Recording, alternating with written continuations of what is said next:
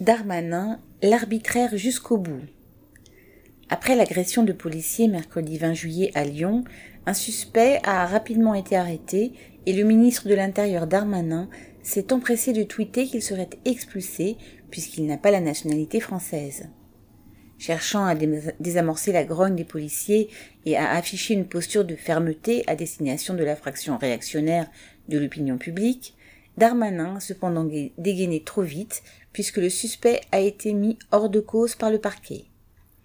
Fidèle à lui-même, Darmanin n'a ni corrigé son erreur, ni publié d'excuses. Au contraire, il a confirmé que le non-suspect serait quand même expulsé en raison de son casier judiciaire. Et vive l'arbitraire.